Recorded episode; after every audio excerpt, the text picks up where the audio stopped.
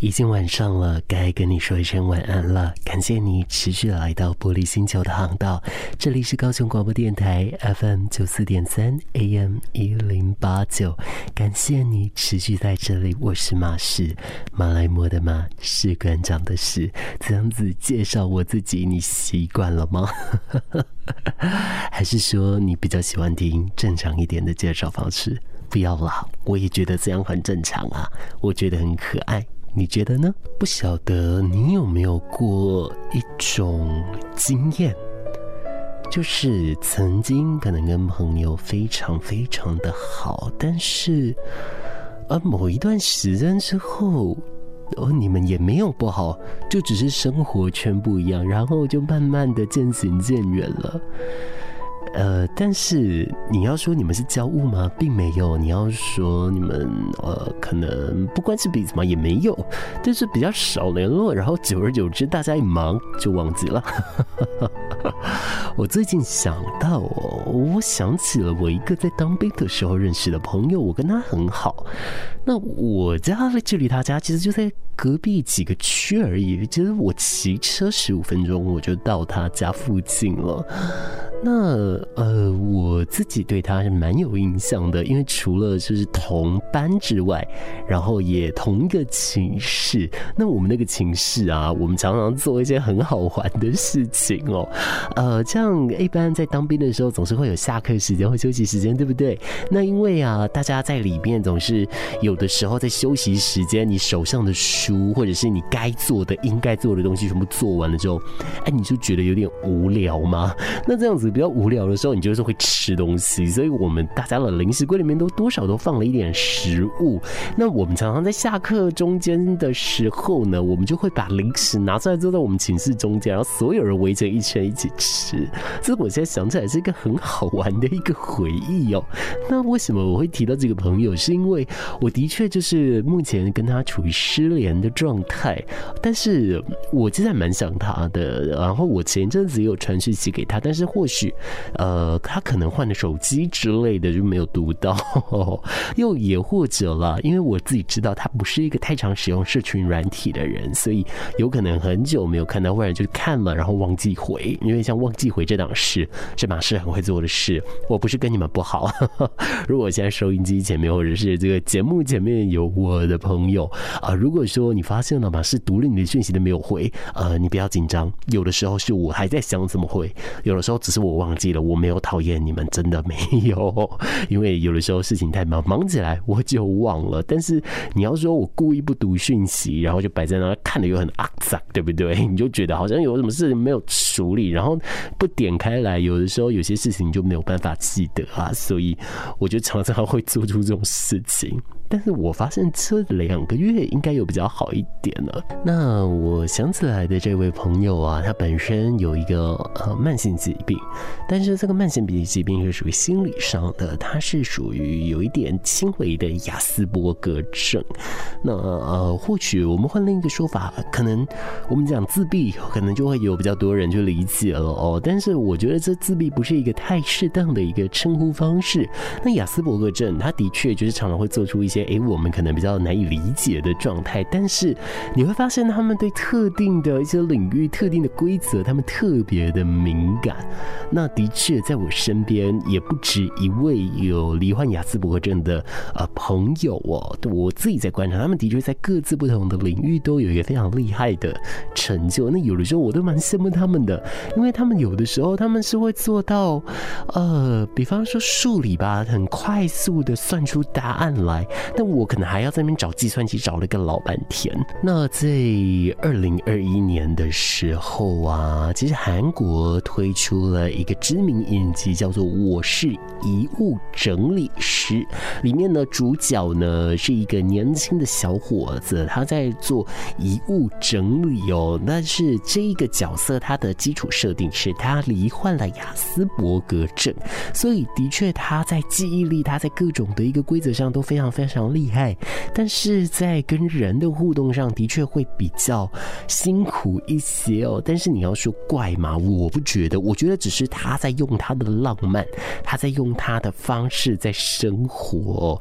但是周围的人，呃，我觉得这部片好玩的就是周围的人看似上是在呃顺着他，看似上是在诶可能就配合着他，但是事实上不是，而是互相沟通，互相找到彼此适当的东西哦。我觉得这是一件非常好的事情呢，就是代表说呃彼此都在尽最大的努力来磨合彼此哦，而不是一昧的只对单方来做情绪勒索或是予取予求。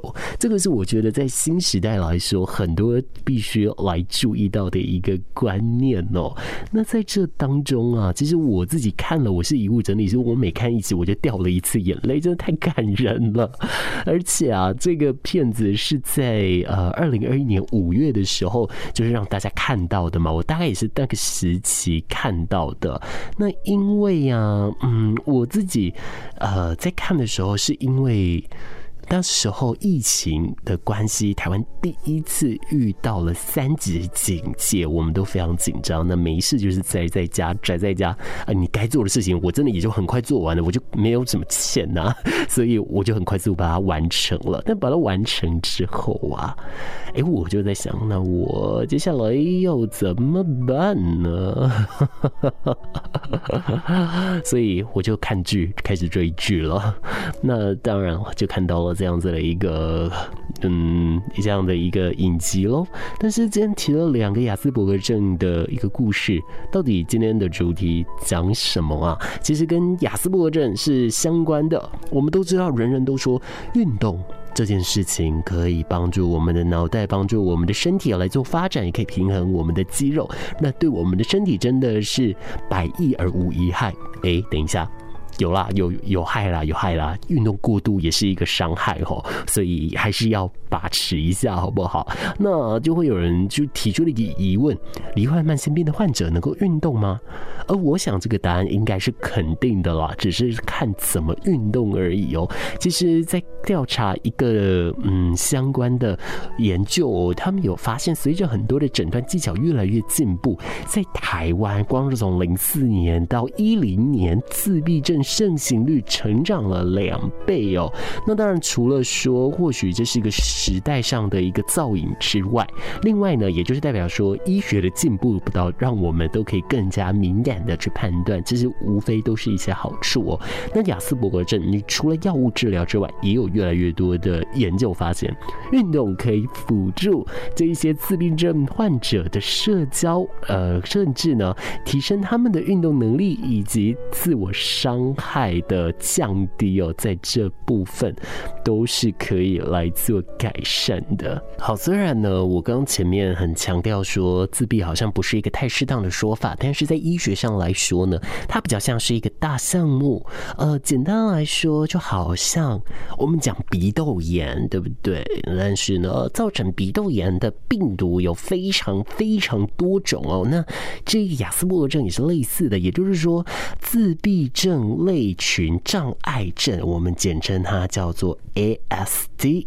那这个部分呢，它下面有非常非常多的形式。那雅斯伯格症就是其中的一个，而雅斯伯格症我们简称它就是 AS，盛行率是百分之六左右哦。但这样子的一个闭自闭症类群障碍啊，其实这是一个相当复杂的一个症状哦。常见的两大特征，基本上就是不善与人交交流互动，然后容易过度执着、重复性与一致性哦，这样子的一个情况了。那在这里来说呢，呃，我查到的文章就是提到说，他曾经有过参加过一些社团哦，那服务到呢，呃，对于电梯电灯按钮非常执着的人呢，他们会啊、看到按钮就会立刻冲向前，反复按下开关。那如果在旁边劝阻，可能会有非常激烈的情绪跟反应哦，在这里来说就会有看到这样的一个状态。但是我觉得从这边也就无非证明一件事，就是行动力是足够的，行动力是有的，基础的体能是有的，所以当然就可以进行运动了。那一般来说，自闭症群的类群障碍的治疗啊，它的支持包含了行为治疗、语言治疗、职能、物理治疗、药物、特殊教教育改善，使得环境更加友善等等。那除了这一些东西呢，呃，近年来当然越来越多研究，就是安全且有效的运动训练可以帮助他们来做改善哦。比方说，适当的技巧势能提升，原来也可以减少自我伤害的行为，改善社交，并增加肌肉力量与耐力等等。但当然循序渐进了，你总不能说你在平常还没有什么走路跑步习惯，你就直接叫人家做一个 TRX，那就不对喽，对不对？诶，说到 TRX，我好想做 TRX，我好久没做了。而稍后啊，在下一段节目当中，我要持续跟你继续来探索这个话题。罹患亚斯伯格症的人，他的确可以做运动，不过有一些特定的点要注意。当然，无非自己的体能安全、自己的人身安全，这个本来就要顾虑的。但除了这些之外，还有吗？还有没有哪一些需要来多加顾虑的呢？我在下一个阶段再来告诉你了。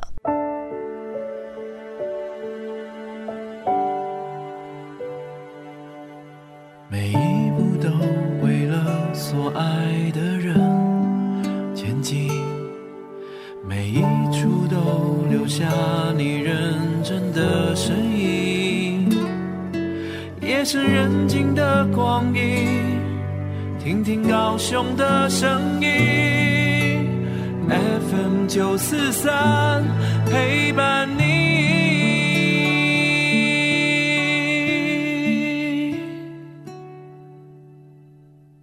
继续回到玻璃星球当中，我是马氏，欢迎你继续来到 FM 九四点三 AM 一零八九，这里是高雄广播电台。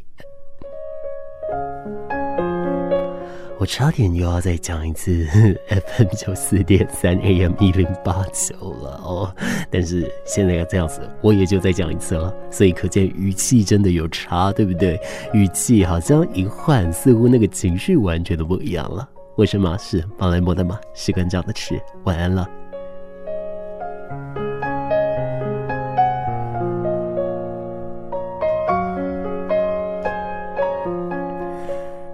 在今天节目的开头，我用了雅思不过证的朋友的例子，还有我自己看到的亚斯伯格症为主角的一个影集哦。但当然，在台湾来说，还有另一个影集，就是《谁是被害者》。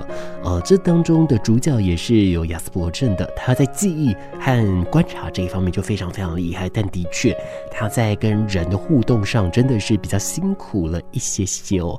但是我觉得，随着现代的医学的发达，我们都已经越来越知道如何的跟他们来相处了。而亚斯伯格症终生的盛行率是百分之六。这样子的一个这障碍群类别呢，其实它就是归类在自闭症类群障碍症里面哦。意思也就是说，我们常说的一个自闭症啊、它是一个很大的一个光谱，里面有非常非常多的类别。那雅斯伯格症只是其中的一种哦。那是这一类的自闭症类群障碍症，它的治疗方式就包含了行为治疗、语言、职能、物理、药物、特殊治疗以及。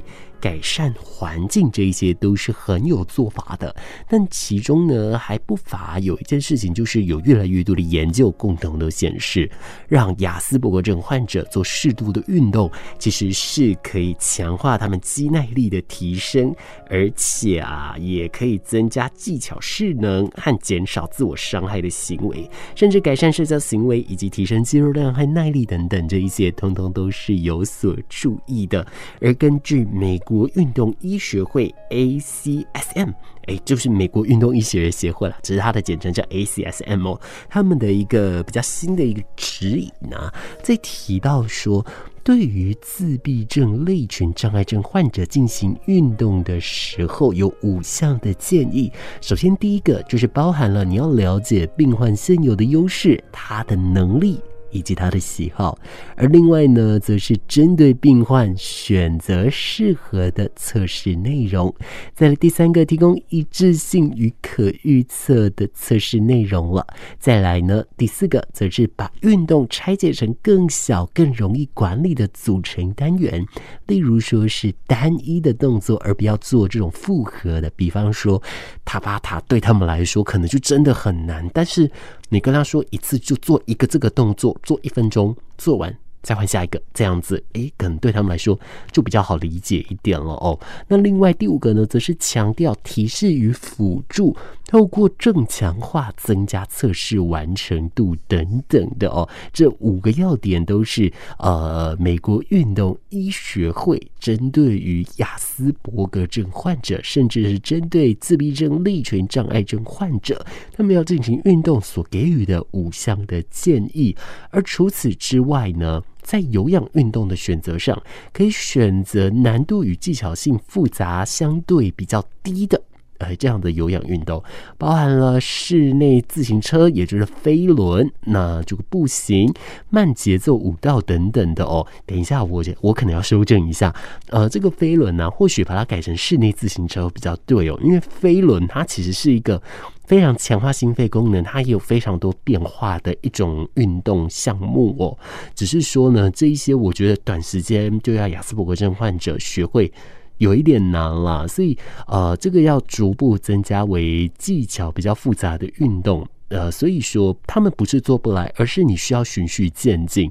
那呃，像慢跑、游泳、篮球这些，对他们来说就比较辛苦一点。可是呢，呃，对于没有罹患雅思伯格症或是没有这方面困扰的人，可能慢跑、游泳、篮球可以是我们的初学，但是对他们来说可能还不行哦，可能要先建立一套机制才行啊。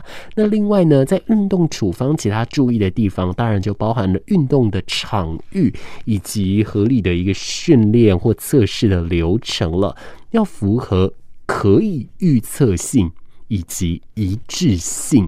好，这一点呢，我相信在一般的人呢，在运动的时候是更加重要的。这一些呃，我们都做到，我们在运动也会更加的没有负担哦。可是呢，对于亚斯伯格症患者或是对于自闭类症障碍症的人呢，他们必须要符合这一种。啊、呃，你可以预测得到，以及事情必须一致、必须一样的这样的方向哦，并且运动的时候要随时留意疲劳、过度敏感与焦虑。等等的这样子的一个挑战哦，这个是在这当中我所看到的，呃，想要提醒大家可以特别特别注意的事情哦。而在这一个报道的最后啊，他有提到一件事情，就是说运动的确是一个良药。不仅对于一般健康民众，更对特定条件下适用的亚健康或是特殊族群的训练。那只要掌握正确的科学实证知识，并且实践正确的原则与留意注意事项，那各种的一个情况啊，都可以有效从运动中获得健康的效益的。充满活力的每一天，就像是欢乐的音乐，只因为每分每秒都听见高雄广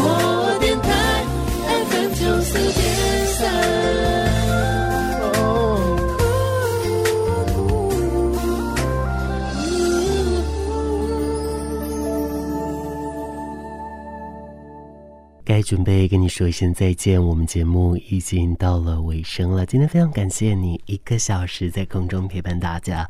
今天跟你说的事情不要忘记了，不要忘了，我们每一个人都是人，我们能做的事情全部都一样，所以我们一样可以运动，我们一样可以做很多很多的事情的。节目到这里喽，跟你说拜拜。